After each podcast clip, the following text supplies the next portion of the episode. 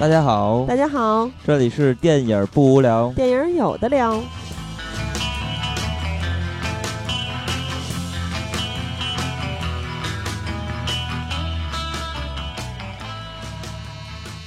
如果喜欢节目，请在新浪微博搜索“电影不无聊”，在微信公众平台搜索微信号 “dybwl” 下划线 “pq”，即“电影不无聊”首字母。关注我们，我们会不定期赠送电影票与周边礼品，分享热门影片观点。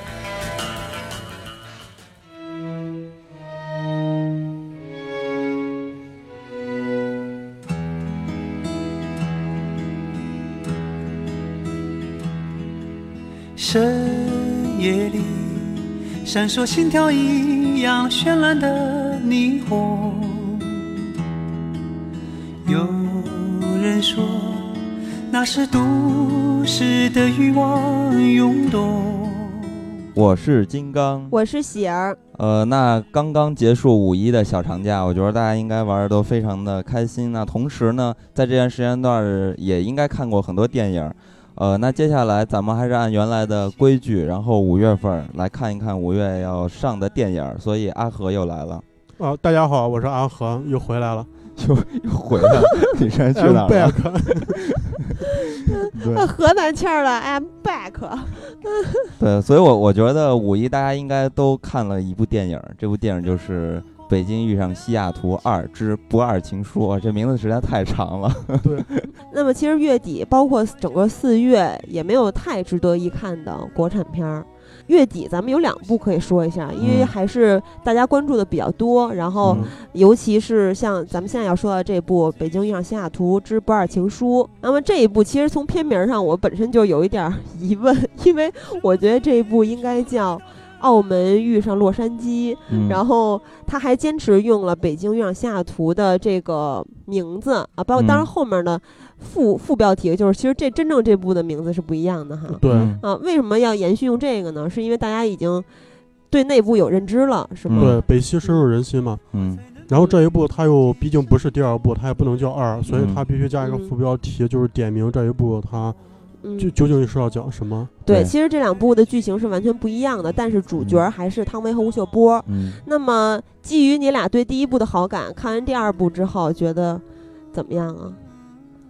就我我觉得，呃，我个人感觉还是可以的。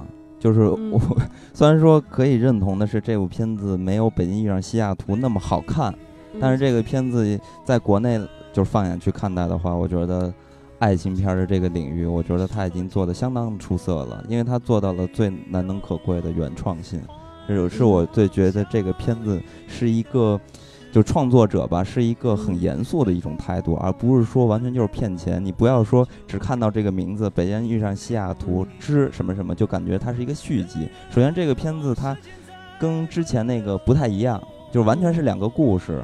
我我就是觉得他做这个片名呢，其实还是想要去，就是在营销方面哈，对对，认知上可能更加的去。呃，简单一些，能让人去看这个片子。因为这个片子跟《北京遇上西雅图》来做比较的话，你会发现这个片子真的不像《北京遇上西雅图》那样具有很多的看点。比如说，《北京遇上西雅图》里边有很多，在呃现在这个社会比较这个。引起社会争议的一个话题，比如小三儿，小三怀孕，对，对他其实还要去美国生孩子，呃，对，其实那里边是有一些比较热门的一些话题和标签在里边，所以大家呃看起来的话肯定也带劲，然后呢也更加的去影响引起这个社会的反响，所以大家可能会更多人去看那部片子，而且确实那部片子拍的也好看，非常非常的轻松和幽默，对对，但是呢，《不二情书》这个片子就是。这些所有的可以引起大家去买票去看的这些话题，即使已经都没有了。所以呢，他怎么去做这个事情，就可能只能在原创的班底啊，比如说吴秀波啊、汤唯啊，还有导演是吧？对。还有就是北京遇上西雅图的这个牌子来做。对对对。所以呢，就变成了北京遇上西雅图之不二情书。但是这个片子，呃。脱离了这个名字来看待的话，它确实做到了一些原创性。因为咱们在看这个爱情片的时候，就是很难去看出一些有惊喜的地方。为什么这么说呢？因为爱情片这个套路其实已经非常的稳定了。就是电影拍了一百多年，虽然历史不是很长，但是中间呢产生了很多经典的这种范文和模板，呃，比如说，呃，举几个例子吧，也是比较常见的，就是大量的爱情片都是在拍男女之间是怎么相恋的、相爱的。就是相爱之前的事儿，还有一种就是在拍男女爱情相恋中间的这段故事。比如说最俗套的就是两个人怎么好，然后又发生了什么什么样的问题，又分手，然后又发生什么样的问题，两人又回归，然后就又结合。这样还有一种呢，就是两个人结合之后的事情，那可能就牵扯到更多的关于呃这个家庭呀、孩子呀、对于梦想啊等等等等之类的东西。呃，那所以呢，在这么大量的这种经典的文本的，这还有这种模式的固定的、稳定的这种前提下，那其实咱们再从这个模式上去做一些不一样的地方，其实非常非常的难了。所以呢，大部分人去做这些爱情片的时候，他们会把心思放在什么地方？放在我怎么去表达这个爱情。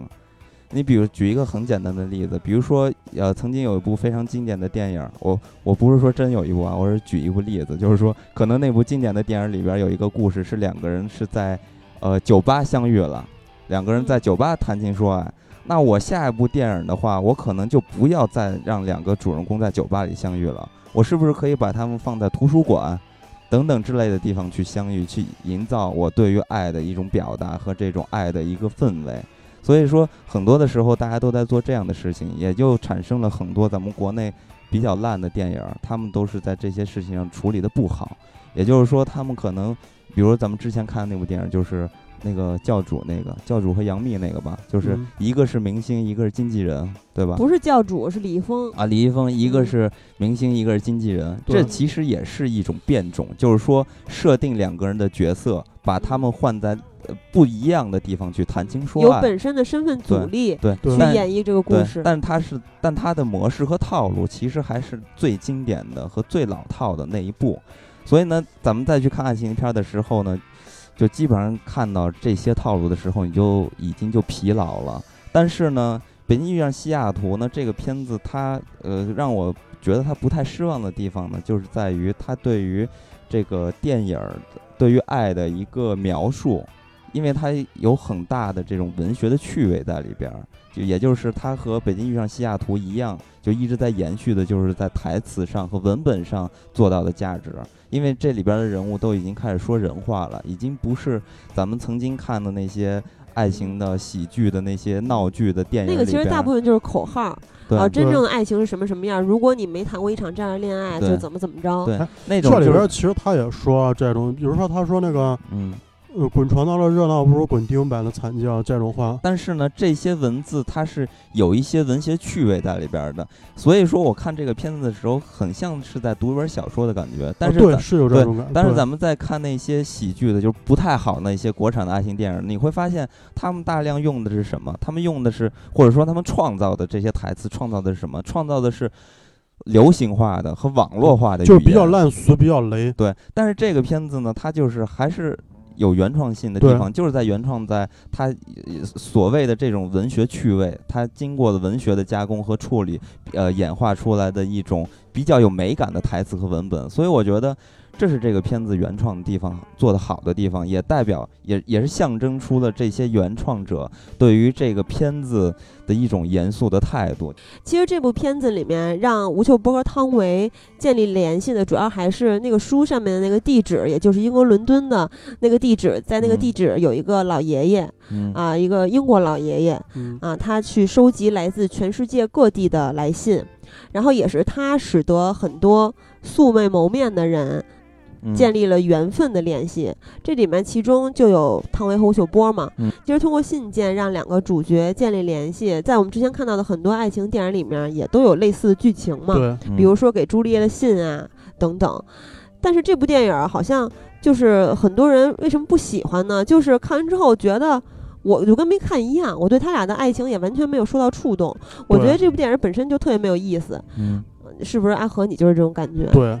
很失望，他这个片子不烂，但绝对我觉得不好看。因为这个电影，你看，无论你看剧情还是各方面，它肯定是那种要触动你内心的那种那类电影，但他没有做到位。嗯，其实他通过就是创作者通过这两个角色嘛，然后去阐释出了很多，呃，就是大家心目中对于爱的一些理解吧。但是呢，这些理解其实都过于。呃，就是简单了，他没有挖掘这些爱背后真正的价值和意义。对，所以这个片子最大的问题就在于创作者对于爱的理解缺乏深度。然后呢，整个影片给人呃，就是创造出的一种氛围也缺少了那种感染力。所以我觉得这是这个影片最大的问题。那我觉得这些最大的问题的原因，其实并不是因为导演在拍摄上的问题。主要的问题，我觉得还是在于这个编剧的问题。对于角色还有这些台词，可能都太过于就是太流于表面了。所以呢，我觉得这个片子就是还并不能成为非常了不起的那种，呃，让人感动的那种，或者对于爱有新的理解的那种爱情电影。其实汤唯和吴秀波一开始，他俩在书信的过程中，他们对对方的态度，首先是有个转变的。一开始两个人是。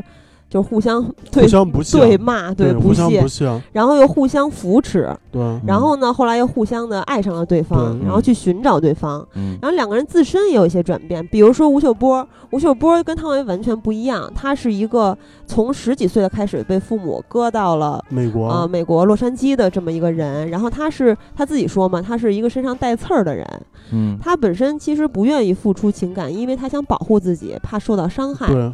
就是这种人其实是很没有安全感的人嘛，这也跟他自己描述出来的，包括剧情和发生在他身上的一系列的故事带出来的他自己的家庭背景、成长环境都是有关系的。嗯，而汤唯对于爱情的态度，就是他不断的去经历，就在这个里面有他对爱情的三段故事。对，他是去体验过了爱情，然后呢受到了挫折，然后对爱情产生失落感，然后呢再重新产生希望，这么一个过程。嗯，所以他们每个人其实身边都有很多不同的人，比如说吴秀波，他身边出现了一个单亲的母亲带着一个小朋友，这个就牵扯出他自己的曾经的经历。对。然后还有他身边出现了一对老年的夫妇，这个老年的夫妇真正的改变了他为人处事的态度和他自己原来生存的原则。其实我觉得这部电影里他俩的爱情是让我看完之后觉得食之无味的，但是那对儿。秦沛和吴彦姝演的那对老年夫妇，倒是真正的有比较触动到我。对，相信他们两个的爱情是，就也是其实也是一个社会热点。你看现在微信号什么的，天天经常发啊，什么老了我们还要牵着手，什么什么坐在慢摇椅上慢慢摇，就是他们就是咱们特别理想的一种状态。比如说他们在拉斯维加斯的婚礼现场时候，秦沛和吴彦姝说的话。就是说，你你很有可能会比我早死，啊，这个在咱们的年轻人听起来，就会像吴秀波和司仪一样，会觉得哇塞，怎么这么说？因为这是一个特别吉利的场合，婚礼嘛，喜庆的场合。嗯。但是他说那些话，比如说他说，呃，但是这其实是一好事儿，因为你又爱哭，又没有文化，又没有就是。处理自己生活的能力，呃，如果我要早走了，我还会对你很不放心，大概是这个意思。嗯，但是其实看到后来，咱们会发现跟这个老爷爷就是秦沛想的不太一样，他是突发心脏病心去世了。然后我记得是在哪儿，是在一个瀑布还是在一个反正山边上，当时，呃，奶老奶奶跟那那是回那个。爷爷老家了，给他撒骨灰。对，然后奶奶跟吴秀波说的那些话，才真的是，这一个有人生历练的人，真正的经历过一辈子的爱情啊的人说出来的，特别有人生智慧、淡定从容和稳重的这么一番话。其实这个时候，这个时候还挺打动我的。嗯，所以我其实对于这个片子，就像刚才说的，它并不是特别特别的差，但是它做的不够好。其实我觉得啊，就是。呃，我相信应该很多人也是这样，就是对于看爱情电影，其实是有需求的。一方面的需求可能是来源于我需要电影给呃，就这种感染力，然后来呃唤起我对爱的这种感感情，你知道吗？就很多小女生其实都很爱看。其实我觉得，因为爱情是真的是特别美好又不可测的一种情感，它可能让你经历极其的。痛苦，对，哦，就是就跌入万丈深渊，或可能改变你的一生，让你变得多么的不堪，也有可能会让你哇塞感受到前所未有的幸福，让你体验各种各样不同的心态。爱情也经常是猝不及防、妙不可言的，就是它真的是一言难尽的，所以它可以无限的去拍，然后有有永远会有人爱看。对对啊，所以说其实有一类人，他就是很想通过爱情电影，然后就获得那种感染力，然后重新获得对爱的那种激情吧。就是很多人可能就是把自己幻想成电影里边的女主角，或者说我想要一份跟电影一样的爱情，这是一种需求。偶像剧更多这样的情况出现。呃，对啊，是啊，但是有一些电影也是这样的，就是很轻松的爱情电影，给人创造的也是这种。那些电影就是非常富有渲染力和感染力的，所以很多人喜欢看这样的电影。还有一部分人呢，就是呃，他们想看到更伟大的爱情电影，是想通过电影深入的去理解什么叫爱。这就是另外一种呃爱情片儿所要阐述的东西。其实它不是为了去渲染或去为了去感染这些人，而是说它是通过电影去去传达一种理念，呃，传达一种对于爱的理解。所以呢，呃，像我的话，我可能就更加的偏向于就是。对，呃，宣传爱是什么样的这种片子，所以呢，我就很少去看爱情电影嘛，因为大家对于爱，其实，呃，就是每个人都有话可聊嘛，对于爱的理解都不一样，因为爱本身这作为人类最基本的一种情感，其实大家都可以有话去说的，所以呢，像我这样的人，我就特别需要或者渴望去通过一部电影让我去理解到底什么是爱。那爱的本质是什么？所以我更希望去看到这样的电影。那返回来再去看待《不二情书》的时候，你会发现他在这两部分做的都不太好，就是。呃，他缺乏感染力，同时呢，对于爱的理解又过于的浅显，所以这就是我觉得这个片子只能流于一般水平的一个原因，就在这里。对，所以其实这部电影也是很平庸的一部电影，对，很平庸。那么下一部电影就更加可怕了，对这部电影叫做《梦想合伙人》啊，其实有很多大家非常熟悉的演员，比如说姚晨、唐嫣、郝蕾、郭富城、李晨啊，然后这部电影号称是呃。就黄晓明他们演那部叫什么《中国合伙人》啊，号称是女版的《中国合伙人》，一直在说是有梦想的三个女性，然后去追逐梦想，实现个人价值的这么一个故事。对。但是其实大家看完之后非常生气，因为我反正我在我来看来，我是觉得他们真的就是具体做成这件事儿，像什么美美网是吧？对。做成网站，包括后面遭到打击，然后重新东山再起。到底是他们做了什么样的努力？具体怎么去解决问题，我都没有看到。我看到的就是各种我想干嘛就能干嘛。对，我就是哇塞，就是命。就你看，就感觉这帮人创业不用任何资本，不用花钱，他们就是天生的梦想合伙人吗？直接来一个大 boss 教授来辅助他们，然后这个。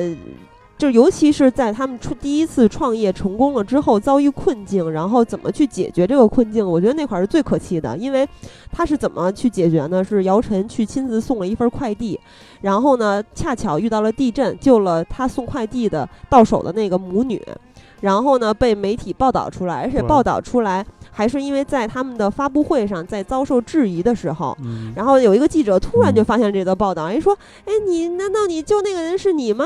啊你做好事不留名，就那个意思吧。然后所有的媒体都一下觉得哇你真伟大，然后口碑一下就好了。那么之前他们面临的就是比如说物流的压力，他在发布会上还解释了一下。那有人提问的，比如说他们怎么去建立这样的机制，去再防止假货的产生，什么这些问题都没有解答。对，就是凭借一份好口碑，他们就东山再起了。然后想做 A P P 就给做成了，嗯，这简直就是他们胡说八道。不是，这就是典型的在剧作方式上典型的一种以故事剧情为走向，而不是以人物为走向的一个片子，不贴近现实。他对，所以说我在看这个片子的时候，我会觉得这个片子对于这些事情的描写，比咱们看到的那些国内的恐怖片还假。就这个片子实在太假了，我基本上可以把它定为，呃。这一六年了是吧？年年度十烂是吧？对，一六年最烂片之一了，因为这个片子实在是太烂了。而且这里面还有一些特别奇怪的点，就比如说，唐嫣怎么还能在外滩纵火呢？她不 不也被拘捕了？对对，就是。然后还有唐嫣，就是她是一个酒吧歌手嘛，她是一个呃买名牌，就是一个消费狂嘛。然后她充门面，但其实她生活就是一个灰姑娘嘛。她住是弄堂。但是他其实生活的还是比较底层的这么一个状态，只不过是，对吧？他想追求那些东西，包括家里给他一些压力。他实际的工作是在酒吧唱歌，然后唱歌的时候，哇塞，当时那会儿我觉得特别尴尬，因为我不知道他是想表现他表演很投入，还是表现他那个时期的状态是很痛苦的。他有两次连续去扶额，就扶住他的脑门儿。然后 那个比较迷茫，就额头嘛。然后哇塞，就他对他想表达迷茫，对吧？但他去扶脑门那个状态，一看就是他在演，就然后特别尴尬，而且他说话的声音和他唱歌的声音也完全不一样，就各种出戏。他声音是后期那个配了。对啊，肯定加了效果。别人唱啊，那就是别人唱。他唱歌那个地方是 on stage，就是小喜他们爵士上海那酒吧啊。咱们那朋友那他们那酒吧，咱们还去过一次吗？就是本来那个地方其实还是挺高端的，结果被他 这个电影包装了一下，就是那个片子的剧情一样，非常的廉价。这这个片子特别特别廉价，他把梦想这种特别好的词都变得特别廉价。我觉得主要是他们怎么去实现梦想的一个过程嘛，是电影想要主要表现的。但是主要表现应该是他们怎么去经营自己的事业，但是这个是我们没有看到的。嗯，没有看到。然后他们三个人不是在一个什么商学院嘛？嗯，都在学习了。然后当时不是郭富城扮演那个叫什么孟小俊，就跟《中国合伙人》里边那个邓超扮演那个孟小俊应该是同一个人物。嗯，现实里边应该应该就是徐小平。嗯，然后让他们仨觉得他们三个人的那个创业方案能能凑一块儿做一份儿。然后这仨人不是不做吗？不做，然后就是在厕所里边。因为就女人那种撕，那种最正常那种撕逼，仨人就可能找到共同的敌人了吧，撕了一场，哎，这仨人这仨女的就突然之间成姐妹了，对，成姐妹了。我就觉得太狗血了。其实我觉得最恐怖的地方是，当时孟小俊也就是郭富城说他们三个一块合作，是因为他们三个每个人都缺少什么，他们三个加在一起，这个力量真正的可以做一个是个完整的，对，是一个完整的一个特别棒的呃点子，然后去真正可以做一番事业。那么他们其实应该是每个人有分工，每个人有自己专长的。对，当时郝雷说的是他是成熟而且有经验。对吧？因为他本身比他们年长，而且他本身就是在大企业里面工作过、管理过的人。但是真正在他们创业的过程中，没有体现出郝雷的睿智、经验，还有他成熟这些这一切他的这些工作经历所能带给这个这个他们这个创业项目，包或者说这个美美网的，嗯，他能带他带了什么了？我没没明白。还有就唐嫣啊，唐嫣电影里面表现他是一个购物狂嘛，然后所以后来他就是主要来训练这些物流小哥。是吧？然后他们的仪态，然后还有就是他去挑要卖什么货，对，是吧？主要是干这些。他之前应该是一直是买了那个二手名牌包。嗯，对。然后至少这个还我还大概知道一点儿啊。但是当然，唐嫣这个也也其实也是站不住脚的，对吧？绝对站不住脚，他这个 脚。然后然后然后姚晨那个角色，我其实我觉得姚晨原来演戏不差，就是他。我不知道他怎么就开始接一些特别奇怪的片子，乱乱接片儿。姚晨从那个就那个《武林外史》啊，《武林外武林外传》《武林外传》红了之后，他一直是在经营他的那个一是微博女王、社会公知的形象。嗯，他压根儿我觉得心思就不在演表演这方面。嗯，因为因为你看这么多年他演的角色里边，除了《武林外传》，除了那个翠屏搜索，对，不是搜哦，搜索也还不错，对，搜索，但是搜索。不能作为他一个代表性的角色，就是就是就是那个翠萍算一个，就这俩，就这么多年也也有十年了吧？啊，还有 九层妖塔水里杨，都你你这这是反面代表性，对，特别恐怖。他的还有哦，《捉妖记》里面也有他，就没有什么能够代表他的电影。然后《九层妖塔》里面他算是一个女主角吧，但是他演技也直接直接坍塌了。对他那种表演，就是说他表演不算烂，但是。没什么，就是闪光点，也没什么，就是能拿得出手了。对，那唐嫣就不用说了，就唐嫣就我觉得唐嫣，我唐我觉得唐嫣不要再趟就是中国电影这趟浑水，中国电影不需要他。话说这么重，他安安安静静的做一个傻白甜演他的。而而且他俩还都在九层妖塔里面，是吧？命运的相遇了。对。然后。郝雷其实还就是算一个演技派吧。绝对是演技对，然后但是他除了就《亲爱的》，但是《亲爱的》里面他也不是主角然后后来的一一系列电影，我觉得他也接片儿，不知道是怎么接的。什么不是他，你在这个梦想合伙人里边，你可以看到，就是他还是稍微想演的好一点儿，但是实在是太尴尬了，因为在这个片子特别特别烂的情况下，再加上他的对手又呃能力一般的情况下，然后就会凸显了他非常尴尬。只凸显了他比较壮硕的身躯。不是，就是他真的是我，我记得其中有几场戏，他确实是能看出来他是有演技的，但是呢啊，是整个片子就是这样，所以你他演的再好，他演的越好越尴尬，越好越尴尬，对就这种就特。别不不适合这部电影出现的感觉。对，就他那个角色，就是单拿出来他演的，我觉得是是可以了。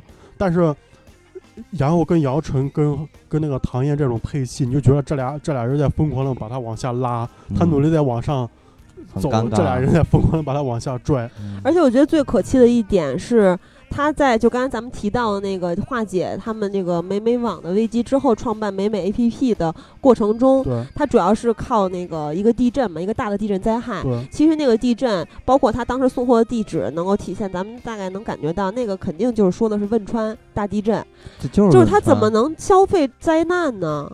我觉得这个特别特别让人生气。还有就是，尤其到片尾的时候，那个姚晨突然说了一句话，说什么没有爱为爱奔跑过的人生都是苍白的，我现在要去为爱奔跑，然后把鞋一脱，就跟咱们看过的，而而且我跟你讲，嗯，他他拿那个东西是龙珠雷达吧？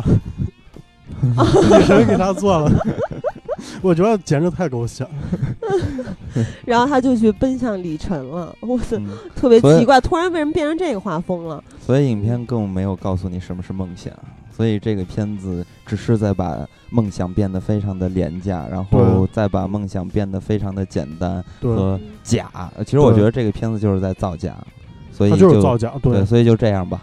这不过看完这个片子之后，我留下一个深刻印象，就是近几年因为郭富城演的电影，其实对于外貌上面都不怎么不修边幅嘛，他演的角色，所以这部电影里面的郭富城，我就只记得了郭富城特帅，就以前你说到你嗯你说到这儿，我说一个细节，就是影片里边有一段是那个，嗯嗯，姚晨不是去商学院给郭富城做助理，然后李晨嗯是他的算是男男性朋友，嗯然后李晨就说，李晨就查了一下这个就是这个孟小俊，嗯但他打错字了，不是那啊个电影里边那孟小俊，嗯嗯然后然后就特丑嘛，然后姚晨说，嗯哎，姚晨又重新打了一遍，然后就很帅，把李晨给惊到了。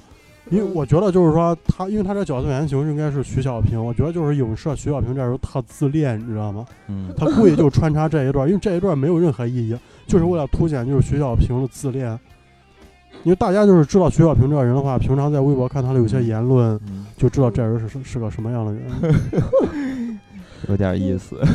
嗯，对，好那咱们点功课。嗯，好，那么咱们快速的进入五月的电影陆吧平。一星，对，然后五月的电影呢，其实还是挺精彩的，主要是有国外和国内的那么嗯一两部电影，非常值得大家去电影院去看。对，咱们先说就是最近的一部啊，是来自美国是吧？漫威的，那就是大家一直期待的《美国队长三》，五月六号上映。嗯，其实阿和是已经看了点映了，对吧？哦，对我刚看完，看完之后什么感受？嗯，太爽了，倒戈了没有失望。对，倒戈了，嗯，从 DC 倒到又倒到 M 呃漫威了。我觉得，我觉得，这我如果说说是倒戈的话，也是 DC 把我推到漫威了，因为啊 DC 不争气。那你不期待？那你不期待自杀小队吗？嗯，不期不算太期待了，就完了，就是就看了一个超编就完了，超编把所有的期待都给都给抹杀了。因为因为看完就是美队三之后，我觉得漫威的娱乐性就是商业性做的真的太棒，嗯真的嗯真的是你能享受到各种，就是说你做看一个商业大片儿，视听趣味各方面都能满足你。嗯其实《美队三》是开启漫威宇宙的第三阶段嘛。对，然后在《美队三》这部其实叫内战嘛，内战里面是有两大阵营的，一个就是美国队长阵营，一个就是钢铁侠阵营。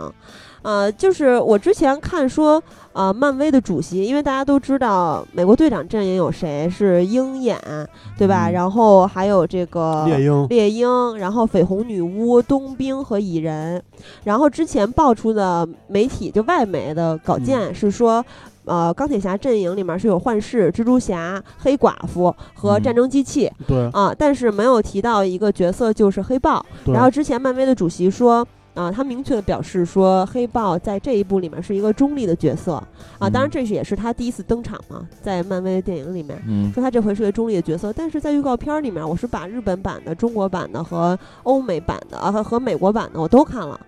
嗯，那其实大家看到两方交战的时候，他其实是在钢铁侠阵营的。啊，他其实那样嗯，他你说是两方阵营，是因为他他中立，是因为他是他没有签那个协议，因为嗯他不是美国人，他不是嗯他不受美国政府约束的。嗯，嗯其实对，其实这部电影的剧情主要就是从那个协议开始的，就是一个反英雄联盟的这么一个协议。对，然后钢铁侠是支持对英雄们进行管束的，嗯因为呃，就是当时在预告片里面也说了嘛，就是一部分人认为他们是英雄，但是也有很大一部分人认为他们就是义警，他们在用自己的方式去制裁罪犯。嗯那么这个时候，钢铁侠就说：“如果我们不受约束的话，那我们就跟罪犯没有什么区别，跟坏人没有什么区别。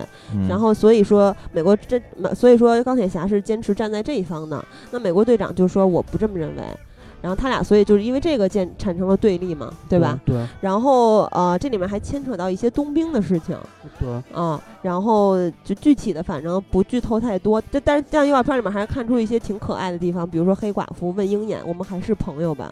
然后，然后还有就是呃，美国队长说：“对不起，托尼，就是钢铁侠嘛，嗯，说但是你也知道，我实在是没有办法，因为他是我的朋友。”嗯然后钢铁侠说：“我也曾经是是啊。”然后他那个眼神，哇塞，太心碎了。嗯，我我想说的就是，你刚才说那个稍微有有点儿就是不太严谨，不是因为嗯那个对话所以两人产生分歧，还是说两人的这个理念不太一样？就是我不是我说特别可爱的地方，嗯不是说因为对话就是你，刚才之前说的那个吗？因为呃，其实美国队长的话，他可能是更加强调于我们超级英雄的这个自由性，是吧？然后呃，那个谁，钢铁侠可能觉得我们需要管束管束的，所以就是因为这他们两者的一种这种态度不一样，所以才导致了真正的一个分裂嘛。对，那对话不就是体现这个吗？所以呢，这个片子也算是比较有看点的，而且国外的口碑也都非常非常的好，非常棒，这部对，而且这部里面还有蜘蛛侠登场，蜘蛛侠的战衣还跟之前不一样。咱们在预告片里面只能看到眼睛部分的变化，它是会收缩了，它那个瞳孔因为它这套战衣是钢铁侠给他做，嗯。我还我还记得那个，呃，看过一个那个小的技术图，就是绿巨人突然跳了跳了下来，然后把小蜘蛛给撕了，然后开始打他。啊，这部里面其实是没有绿巨人和雷神的。然后之前雷神还用导演的社交账号发布了一段短视频，就是说。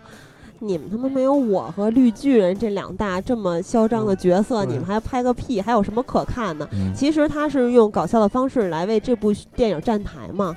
然后，但是这个这个短片里面还说到就是雷神三的一些事情，然后还有就是洛基可能是最后一次出现了嗯，啊。当然，在复联的三里面还会有雷神和绿巨人出现。哦对，我觉得洛基应该真的他他应该早点脱离这东西，就是他因因为这个得名，我觉得就很好了，因为很担心这种片子的这种影响力太强了，会很容易让一个角色塑造一个典型的形象，怎么也跳不出来，所以他这个时候跳出，我觉得还是很好。继续去演戏剧电对影，对对，演些其他的，他他真正想追求的一些东西，因为这个片子就是大众上大众的反响啊，还有这个影响力实在太大了。如果演了这个，很难再跳出来，像钢铁侠是吧？这这些很难跳出来，深入人心了。所以呢，美国队长三一定会是一个又是再一次让漫威就是创造一个大众话题的这么一个片子。所以呢，这个片子到时上映的时候，咱们再单做一期节目再去聊。咱们目前就先不说了，对下期节目咱们等着大家详聊。对，等着大家看完再说。然后接下来咱们说一部国内的吧。嗯，这部片子就是《百鸟朝凤》，这个是我们强烈推荐大家去电影院看的，因为它的上映日期是跟《美国队长三》同一天。对，嗯。啊、但是我相信很多的观众都会去选择《美队三》，而很容易忽视这部片子，因为嗯。这部片子里面没有大家期待的什么明星大阵容啊、大制作呀、大特别嚣张的特效对，啊。其实我觉得这也不算大家忽视，因为这个片子可能很多人就根本就察觉不到，所以呢对对也不算所以就更要推荐给大家对，所以我们这儿要推荐一下这部片子。当然我们不是说这个片子有多么多的好啊，就是好的实在不行了，就不看你就后悔，不是这种。但是它确实是有价值，大家应该去看一眼的。这部片子其实阿和已经看过了，对吧？啊，对，是，嗯嗯，他这个片子就是说，嗯，普通观众的话，你肯定是一般就是说，你如果不是经常就是关注这些电影网站、这电影信息的话，很难就很难知道这部片子。这部片子其实讲的是咱们的非物质文化遗产对，其中唢呐，对唢呐唢呐，啊，在这么一个，我记得预告片里面是说浮华的世界，然后在经历了一些社会变革之后，其实现在已经没有人关注唢呐了。而看到预告片里面的陶泽如，他饰演的就是这个唢呐老艺人焦三爷。对，然后他他当时就是说过一段话，哦，他当时说过一句话，就是说。呃，原来我们吹唢呐都是坐在太师椅上，然后嗯，家属们就是会去怎么着？对，家属叩会拜我们对对，会行大礼了。对，行大礼，就是非常尊重他们。这些吹唢呐的艺人，但是其实嗯到了现代，咱们在预告片里面也能看到嗯一些什么对一些各种，比如说婚宴呀，或者是一些仪式上面，都是什么请个一百流小歌手在那穿着个丝袜，在那儿瞎扭唱嗯歌。所以这个片子从小的去看的话，可能它讲的就是一个老唢呐艺人的故事，但实际上呢，放大去看的话，它可能象征着是很大的咱们中国被淘汰的那一批手艺人或者匠人，那不叫被淘汰，就是那叫被时代被遗忘。就是被时代淘汰的呀。现在已经没有人去说这个东西了。但是呢，不是说被淘汰就不好，而是说这是算是一个，就像你说的非物质文化遗产嘛，它是一种文化。就是说，嗯其实咱们更更多的是要通过这个影片去看待这些咱们可能现在很多失去关注传的，嗯或者说是被人遗忘的这些呃文化上的一些东西。对，就是去关注和珍视他们嘛。其实这个片子是不是一部讲传承和坚守的故就片子呀？一嗯它是一部分是讲这个传承，一部分就是讲坚守，因为他最后就是传给他弟子，他弟子等于就是已经现代了，嗯就发现就是说你是你唢呐你要接活，你要就是靠这手艺生存，就是接不到活，而且嗯，很多人都不干了。他，但他作为唯一的就是继承人，他他怎么能把这个东西就留住？就就非常而且他其实也遭受了很多阻力嘛，一个是没有人，大部分人吧都不认嗯知，对，都对于这件事情没有认知。然后还有一个就是经济上的最实际的压力，对吧？预告片对里面也提到，那你你你怎么去生存啊？怎么去过自己的生活，去娶妻生子啊？等等。嗯，对你得有收入啊。其实看完预告片儿，我就非常非常想看这部电影，而且我还看预告片儿就哭了。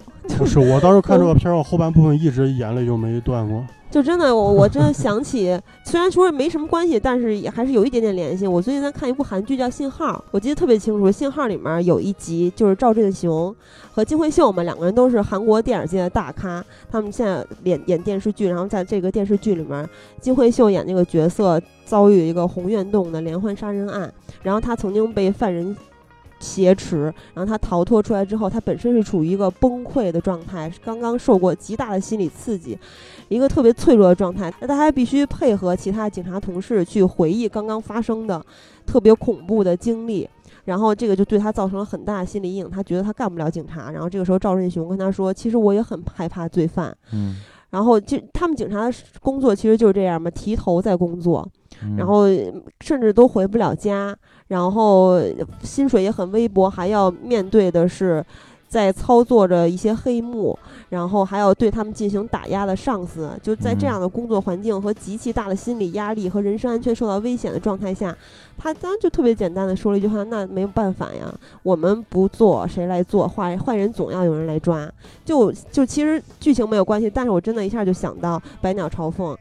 真的这种事儿真的是得有人来做，比如像这个《百鸟朝凤》里面的徒弟还有师傅，他们不做谁来做？就是对，让这个文化消亡吗？对我当时看这片儿，我就是你能深切感受到，就是说中国就是越年轻的一代，他就是对传统文化接受的东西就越少，嗯而且你而且中国这些传统文化真是几千年积累下来了。我就是就现在就是老说大国大国什么文化输出，你输出什么？你输出就是你的传统文化沉淀下来了。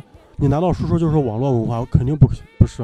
嗯，但是就这些东西都都已经遗失掉了。你就发现现在人真是都是中国人，啥都是为了生存，嗯，都是为了就是赚钱，为了生存。就你你很难就是说做一个人去思考别的东西。但如果说让你做这份工作，你会做吗？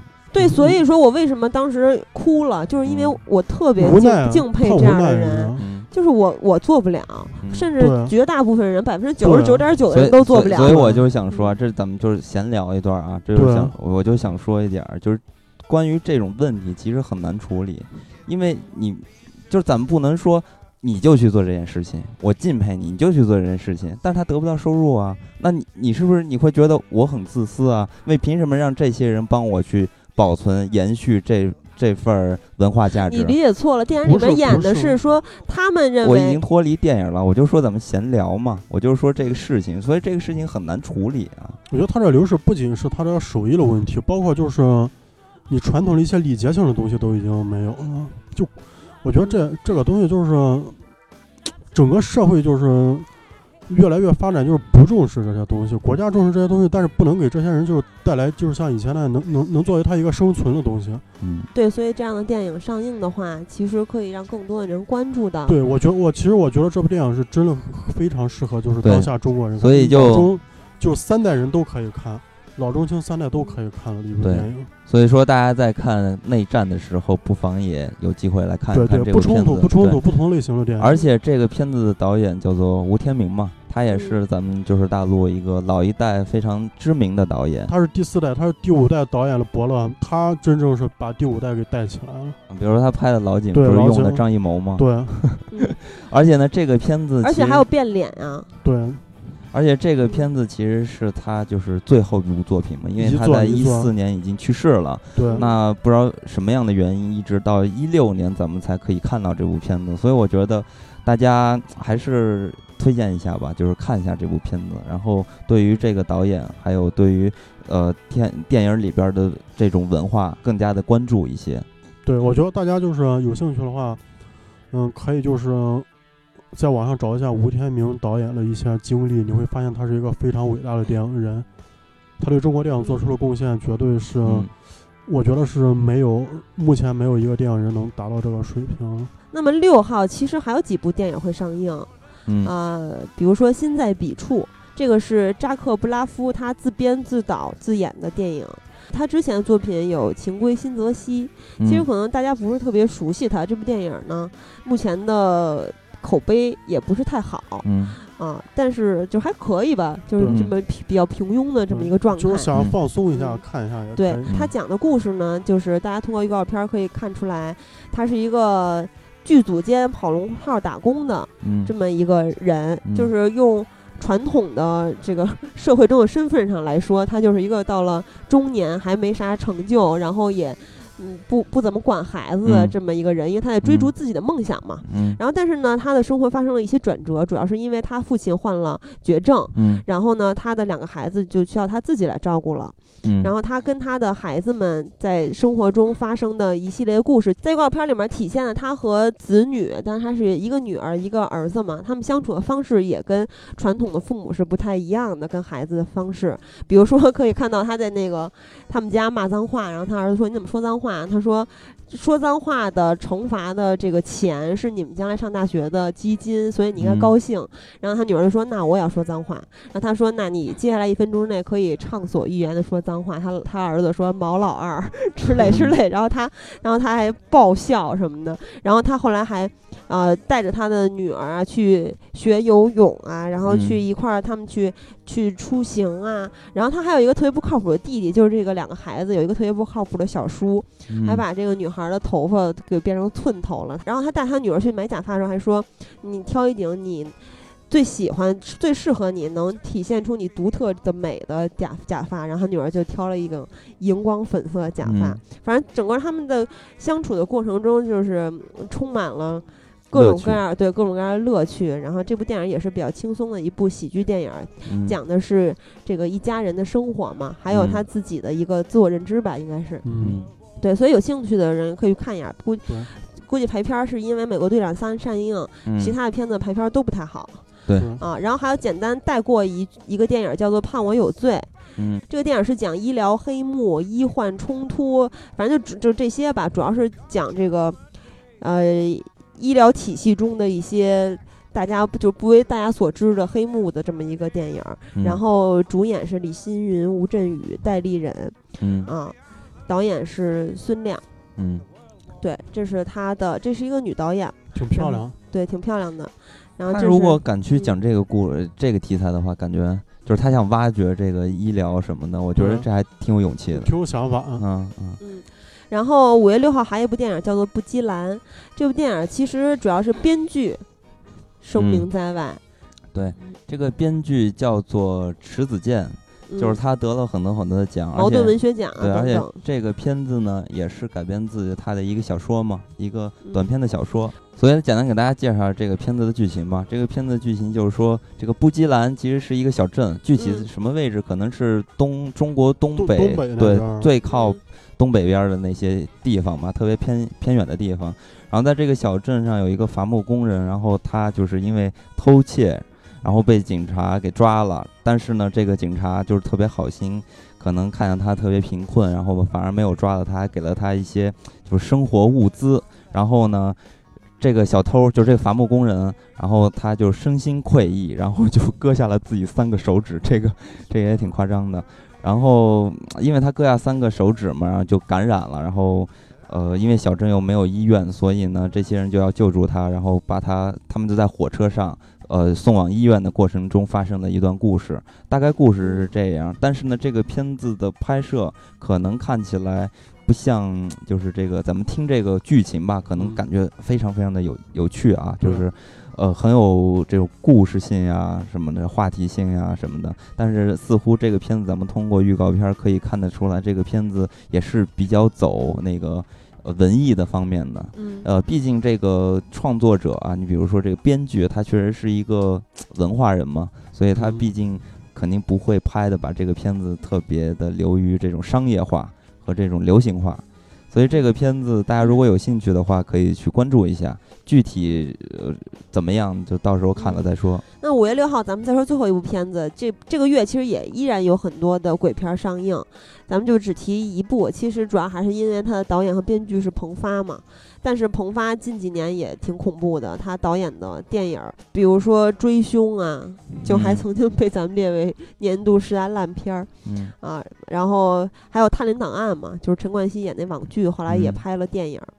反正这部电影儿就是因为彭发吧，应该相对会比这个月上映的其他的那些恐怖片儿有看点一些。但是其实通过这个电影的名字《妄想症》，也能看出来大概是一个怎么样的故事。就是讲的一个妄想症的故事，都已经解开，就是谜题就在谜面儿上，是吗？嗯 太囧了。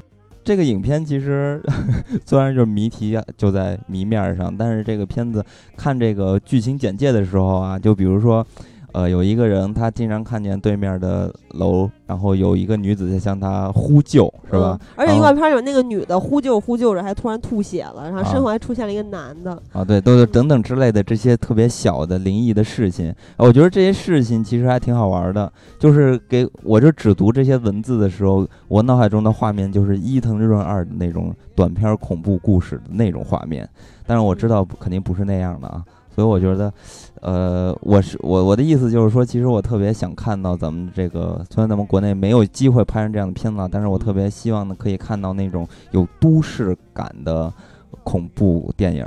就我特别喜欢那种传说的呀，那种有点奇幻呃，有点传奇色彩的那种都市小故事，我特别喜欢那种鬼片儿你说猫脸老太太吗？啊之类的，对之类的这种小故事，我特别喜欢。但是那个，那你去看吧，那个已经上过了。不是那个上的肯定不是我真正指的那种嘛，因为国内不可能有鬼嘛，所以就没意思嘛。因为那种小的故事啊，其实它存在的价值就像寓言一样，其实它是有警警示意义在里边儿的，然后又加上一些特别玄妙的这种色彩，特别喜欢。嗯，好，那咱们到了五月十三号的时候，其实有两部电影比较像，所以咱们就放在一块儿说。一个是十三号上映的《超脑四十八小时》，一个是十二号上映的《幻体虚名游戏》。这两嗯个电影其实呃有还有相同的演员出演，就是绿灯侠和死侍的扮演者。是吧？嗯，雷诺兹，雷诺兹，对雷诺兹，然后《超脑四十八小时》主要讲的就是雷诺兹他扮演的这个 CIA 探员，当然他也不是主要角色啊，因为他一上来就挂了。然后挂了之后呢，这个汤米·里奇琼斯，其实这个阵容还是挺嚣张的对，。阵容很强大对。汤姆·里琼斯扮演的这个博士，在他的协助之下，让凯文得到了死士的记忆。啊，就是 CIA 探员的记忆，然后之后呢发生的一系列故事，然后他这个嗯。记忆很重要，必须要把它给弄出来，因为这个记忆里面关系到什么这个国家机密，然后如果被犯罪组织得到的话，就要毁灭什么一切之类之类的。嗯，反正就这个，就咱们经常看到这种警警匪片儿啊、犯罪片儿的这种故事。嗯然后后来呢，在他这个凯文得到了那谁的 CIA 探员的记忆之后，然后他就是在四四十八小时的时间里面和犯罪组织展开搏斗，所以叫超脑四十八小时。对，然嗯后另外一个叫做《换体续命游戏》，这个其实就是本金斯利扮演的，他是一个特别成功的企业家，嗯，然后就反正就挺有钱的，但是他呢得了绝症了，马上就要死了，就还有半年的生命啊。然后他是以雷诺兹的身份复活了。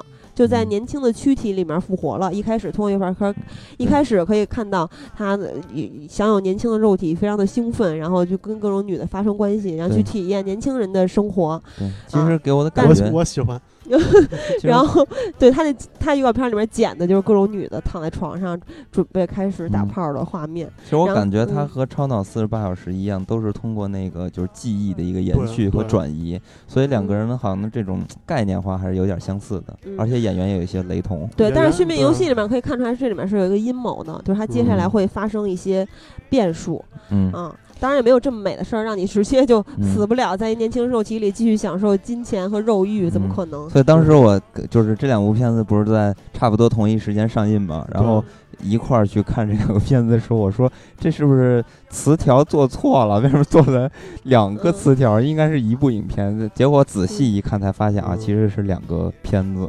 但是我我反正我对于这个概念还是挺感兴趣的，因为我原来一直觉得，如果人类想延续生命的话，就需要把自己的脑体或者记记忆开发？对，不是记忆拿出来或嗯转移到另外一个地方上，我觉得这样才是真正人类可以延续自己的生命。对，因为就转移到机器人身上，你呃就永远死不了。对，因为人类的这个肉体是就是有时间限制的嘛，是有周期的嘛，所以我觉得这个概念还挺有意思的。然后在十三号的时候，有部电影叫《再见再也不见》，这个嗯。是辛玉坤、陈世杰和西瓦罗他们三个导嗯。演，每个人指导一个片段。然后三个导演共同完成的一部电影，然后主演都嗯。是陈柏霖、杨佑宁、蒋雯丽什么的。嗯，这个片子的信息特别少，它这个简介里边也没有说什么故事，只是说电影讲述了一个关于亲情、爱情和友情的 感情的故事。嗯非，而且故事之间还互相相关联。对，而且再嗯加上这个导演是多个嘛，所以不知道怎么去处处理这部影片。但是呢，这个影片会让人引起关注的话，我觉得对我来说吧，就是辛宇坤嘛，因为他之前这个片子监制还是陈哲艺，啊，就是因为之前那个《新迷宫》嘛，所以让大家嗯对他的下部作品是有所期嗯待。因为他《新迷宫》那个片子拍的很好，但是呢，有很多地方很遗憾没有实现出来，所以呢，大家就尤其是我吧，我会对他就是之后的片子会有很大的兴趣，再去看看，如果他资金各方面的到位的情况下，他能拍出什么样的东对，西？我觉得就是说，辛宇坤这导演，如果你看他嗯水平怎么样，你就看他第二部真正的商业的作品。但是这个电影是一个短片合集呀、它又不是一部完整他指导的对对电影。这这个这个嗯片子就是，但还是有期待嘛。对对，咱咱看他就是下一部，就是他正儿八经他自己指导的一个长片，嗯到底什么样？好，那么其实咱们可以说一部特别轻松的电影，就是五月二十号上映的《愤怒的小鸟》，这也是这个月里面，对，这是这个月里面唯一比较值得一看的动画片儿。哦，真的，我跟你们说，我没有别的动画片。我五我五月最想看的就是《愤怒的小鸟》。为什么你是特选的游戏，还我是觉觉得得我是觉得挺怀旧，因为《愤怒小鸟》当时伴随就是智能机啊，啊，嗯对对对，刚刚出来的游戏吧，特火特火，对。嗯而且看照片也也发现确实挺搞笑的。不是因为我不是就是就做设计嘛，所以对这种你看角色设定做的特别出色的，我就特别想看。而且真的是这个，你看人国外做这些角色设计啊，做的真的是出色。你看这些小鸟这些形态，就是非常非常的概念化，用通过几笔就能画出来这些小鸟，就把它抽象了。而且非常且还能让人记住。对非常有预，就是非常符合大家对于愤怒小鸟这款产品的一个定位的预知对。我觉得做的特别特别好，而且而且通过预告片儿发现，对游戏的还原度还是很高的。对我最喜欢这个预告片里边那他们那个敌人就是那绿色的猪，嗯，猪的那特别个可爱啊，那个猪领袖还穿了一身红色运动服，对对是吧对，特别特别的可爱，所以我五月特别想看的是愤怒的小鸟。呃，愤怒小鸟同天还有分歧者三会上映。分歧者三其实之前咱们说过，二的时候已经特别烂了。对，三据说比就是一部比一部烂，三在烂番茄好像百分之十吧好评。是吗？但是看三，感觉大场面还多一些，还刺激一些。嗯实在没得拍了，只能。但是我觉得其实分歧者现在挺尴尬的，因为一和二本身看的人就不多，也没有引起话题，也没有口碑，什么都没有。然后到了三之后，大家就很多观众是不知道一和二的故事的，或者说已经淡嗯忘掉了。对我就忘完全忘了，因为因为从那个呃饥饿游戏之后啊，嗯就就是对于这种类型的影片，我全现在全部都搞混了我。是觉得，你看《饥饿游戏》《分歧者》嗯包括《移动迷宫》，赶紧结束吧，这种题材，对我对，我已经。受不了了。就你刚才说那个移动迷宫，就是之嗯前录这节目还不不太，我都忘了，我我以为嗯移动迷宫就是分歧者，全都搞混了。嗯，对他以为是那个，还问我全这是不是这个搞混了剧情，我现在全不知，我完全不知道分歧者所以就特别尴尬呀，因为大家去就完全不知道，那更不想看了嗯。对，嗯嗯那本身拍的不好，包括国内又没有这种文化，也不吃这套观众。嗯，嗯然后二十号还有一部电影就是《夜孔雀》，主演是刘亦菲、刘烨、于少群、黎明儿。哎，这部片儿预告片儿里面黎明儿怎么老成那样了？那黎明就是看着挺恶心的，现在。呃，导演是戴思杰，他比较大家比较熟悉的电影是《巴尔扎克与小裁缝》，就是周迅和陈坤的那部嘛。然后《夜孔雀》的预告片儿，其实看完之后也不知道他想干嘛。然后说刘烨演这个人说，我想给你纹一个夜孔雀的刺青，然后在预告片里面看到咱们的玉女神仙姐姐又不断的裸露肉体。哎，我喜欢这个片子的剧情就是，其实就是讲，呃，一个法国的女留学生，这女学生应该就是刘亦菲扮演的嘛。然后在、呃这个异国他乡遇到了一个吹箫手，吹箫高手。大家不要想歪，有一个就是呃丝绸研究员，同时也是一个吹箫高手，他叫马蓉。然后他们就在成都相遇，然后这个嗯刘亦菲扮演这个呃女演员就爱上了这个吹箫高手马蓉。但同时呢，她不是是一个女留学生嘛，在巴黎留学，然后她在巴黎呢又遇上了呃这个马蓉的兄弟，马马蓉的兄弟，他是一个做纹身的，然后他就可能呃跟这个人又产生一些感情，嗯所以其实算是一个有点三角恋，半三角恋是吧？对这种属于对，这么一个故事。所以你通过这种呃剧情，你会发现这个片子它就是一个文艺片呃，文艺片儿，因为嗯你看这些人物啊、身份，其实都是有很明显的一种象征性在里边儿。比如说这个健身，呃，这个纹身的这个选手，然后呢，呃，就给刘亦菲身上纹了一只孔雀啊之类的这种。因为这个片子的导演就是戴思杰，刚才通过喜儿的介绍，其实大家也知道，他其实一直都是拍这种文艺片儿的。他之前和李小冉拍的那个片子，也是因一些题材的原因之类的，然后就放到呃那个法国去拍嘛。所以这个片子我记得好像是也是跟前面那几部片子好像是一个什么三部曲，哦三部曲，对对对，对最后一部。对。所以呢，这个片子也反正有一些人好像还是挺期待的。我是挺期待那个刘亦菲的玉体，因为我觉得刘亦菲以前不是清纯嘛嗯标签儿，嗯现在但是她成熟之后，我发现她真是爱上了吹箫高手 有有一种就是熟女的韵味，你会啊，发现那个那个感觉特别好。其实我觉得刘亦菲。就是自从可能是因为看了他跟那个韩国那叫什么来着，演《蓝色生死恋》那个，就是第三种爱情，啊，自从看了《第三种爱情》之后，我觉得他还挺有肉欲的，啊，对对，我就是有那嗯有感觉了。我觉得她嗯转型还转了还有感觉了还行。还真有感觉了。反正这片儿我是尤物不会看。呃，然后，然后二十号还有一部比较特别的电影，这部电影挺有意思，因为它预告片看完之后会发现，就是中国版《罪恶都市》的风格。对，呃，这部电影有何润东、李东学啊、一些人主演，然后嗯导演是阿甘。你说什么？我说这都这些主演都不如导演猛，嗯，导演是阿甘阿甘，名字也挺猛的。这片子叫《钢刀》。对，然后阿甘曾经拍过咱们小时候是很多人童年阴影的《古镜怪谈》，就是谢霆锋和林心如演的那嗯部。嗯啊，然后还有一部恐怖片，也是我小时候看的，叫做《天黑请闭眼》，就是王志文他们演的那个。这个钢刀其实故事特别简单，就是俩兄弟俩，然后走上了不同的人生道路，然后就开始对立了嘛，然后讲这么一个故事。其实看这个故事，你有没有联想到太极张三丰 走向不同人生观，然后开始对打？但是这个片子的重点其实就是它的这个视觉表现，是吧？对，就是风格。对，完全就是《罪恶都市》那个画面。但嗯，是，但是特效还是挺烂的。我觉得啊，属于当然，我觉得就是说，人家用的东西咱们也可以用，对但是呢，这种片子呢，就完全是没有一点儿原创性的话，我觉得真的是挺让人失望的。嗯其实说到人家用的东西，咱们也可以用。嗯、这里这个月里面有两部电影，一个叫《死亡笔记》，一个叫《记忆碎片》，就直接是跟之前咱们看过的一部日本的一部一部诺兰的 特别对对就完全一样的片名儿。对，所以我就想说这个问题嘛，就是说，我觉得这个天电影需要的是原创性，这个对呃，所以说，如果他只是用一个名字的话，我觉得不必要让大家引起这么大的反感吧？是不是因为《记忆碎片》是诺兰演的，所以才会什引起么叫诺兰演的啊？是诺兰导的，所以才让大家有这么大的这种愤怒在里边儿。我觉得不是，是因为有很多观众去电影院是不知道该看什么的，也不知道这部电影讲的是什么。有很嗯多人是在百忙之中抽出一段时间来去消遣的。不是那他可能万一他认为这部电影就是《死亡笔记》在大陆上映了，或者是《记忆碎片》上映了，或者是他我我我觉得正好相反。如果知道记忆碎片的人，我相信他肯定是看过很多片子的，或多或少还是有一些，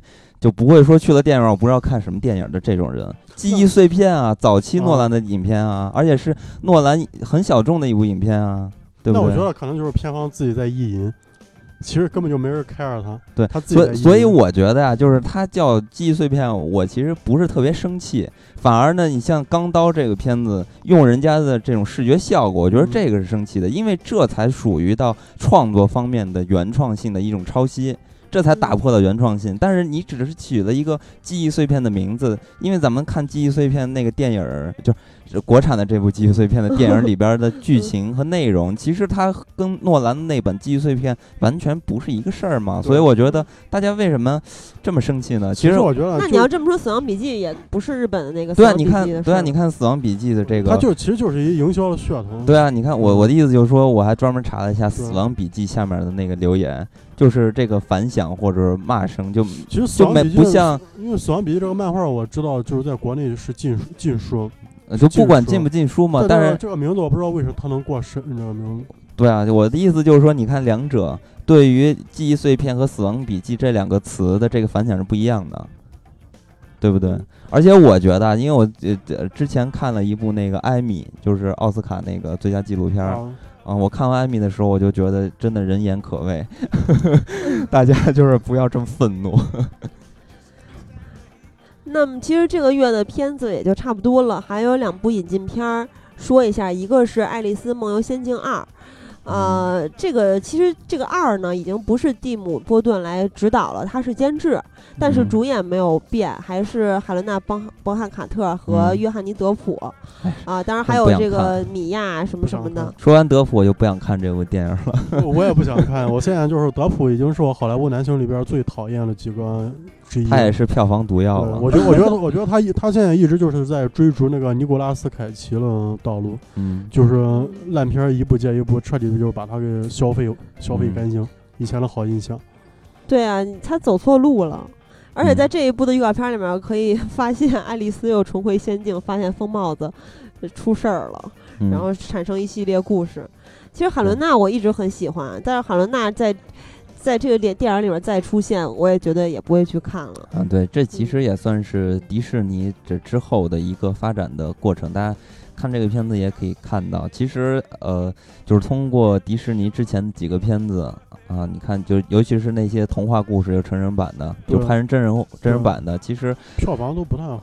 但是呢，迪士尼就开始开始这个项目了。他们之后会有连续的很多的动作，都是在拍原来的童话故嗯事，比如说奇幻森林也会继续拍对二，对，还有那个《沉睡魔咒》也会拍续集，嗯还有之后还要拍的就是彼得的龙、什么美女与野兽等等之类的，他的陆陆续续就开启了，有因为点《野兽》。不是那谁文森特·卡索之前演了一版吗还拍啊？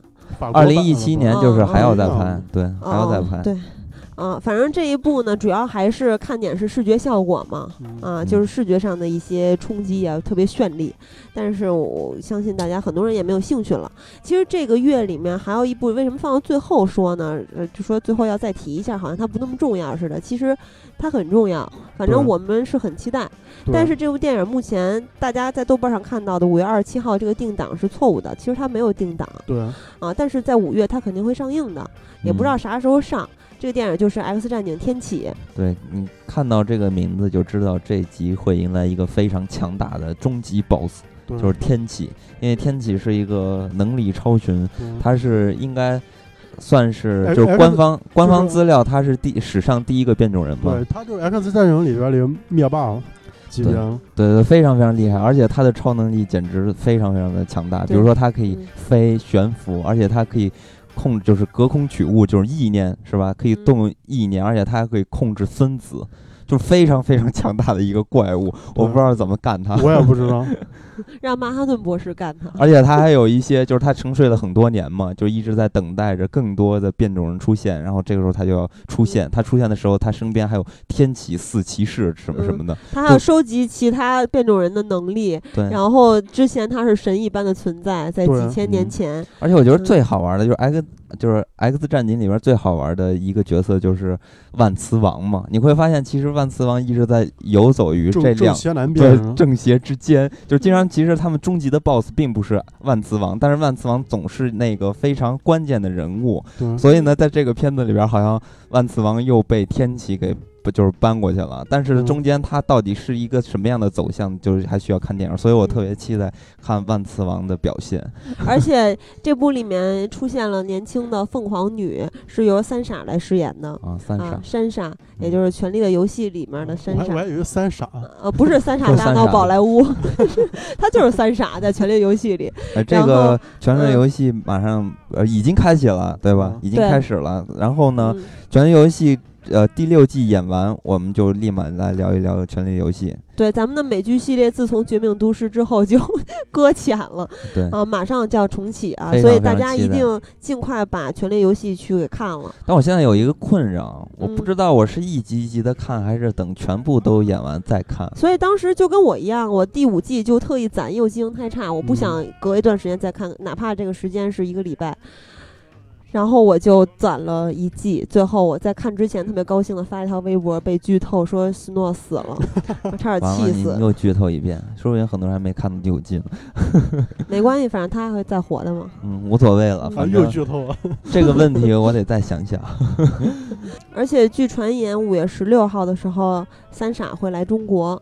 嗯，嗯，不知道其他人会不会来啊？反正三傻应该是会来。也不重要吧，也还除了这个喜欢权《权力游戏戏》可能会看看，而且他在《权力游戏》里边也不是特别讨喜的一角色所以不是所以无所谓啊，他来不来都无所谓啊。之前有传就是那个教授跟那个万磁王可能会来一个吧，因为中内地市场，你看之前漫威、DC 都是嗯主演都来，他俩最对早要来。对啊这漫威吗？他们俩来才行，那才行肯。定得来，因为中国市场这么大。对，我我之前看那个就是《美国队长三》，呃，在不知道什么地方做首映的时候，那就是那个美国队长和谁来和和冬兵吧，两个人就抱着那拍那照片跟俩人接吻一样。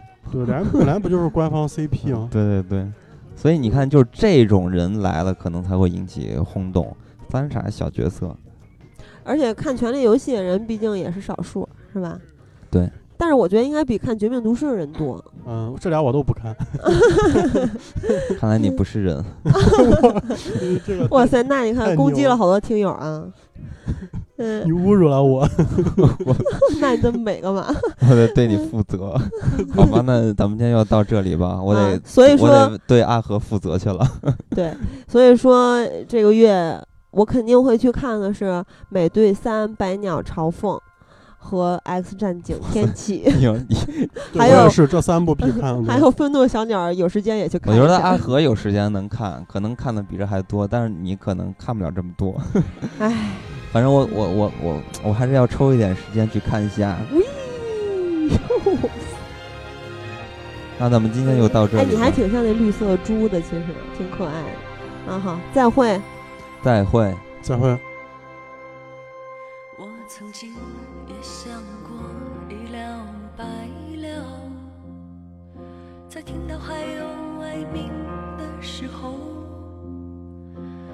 沉在浪花之间，无边无际的漂流，请把我不堪的时光带走。我曾经也想过一了百了。在看到鲜花盛开的时候，裹着斑驳的春光，在树荫底下睡着，能否化作尘埃，就此不问缘由？就单车渐渐伸手，漆黑灯塔被废弃的港口，一个人站在清冷的街头，想出发却不知往哪走。昨天的影子依旧在今天残留，现在不改变就别想失望以后。我都知道，我都知道，可是啊。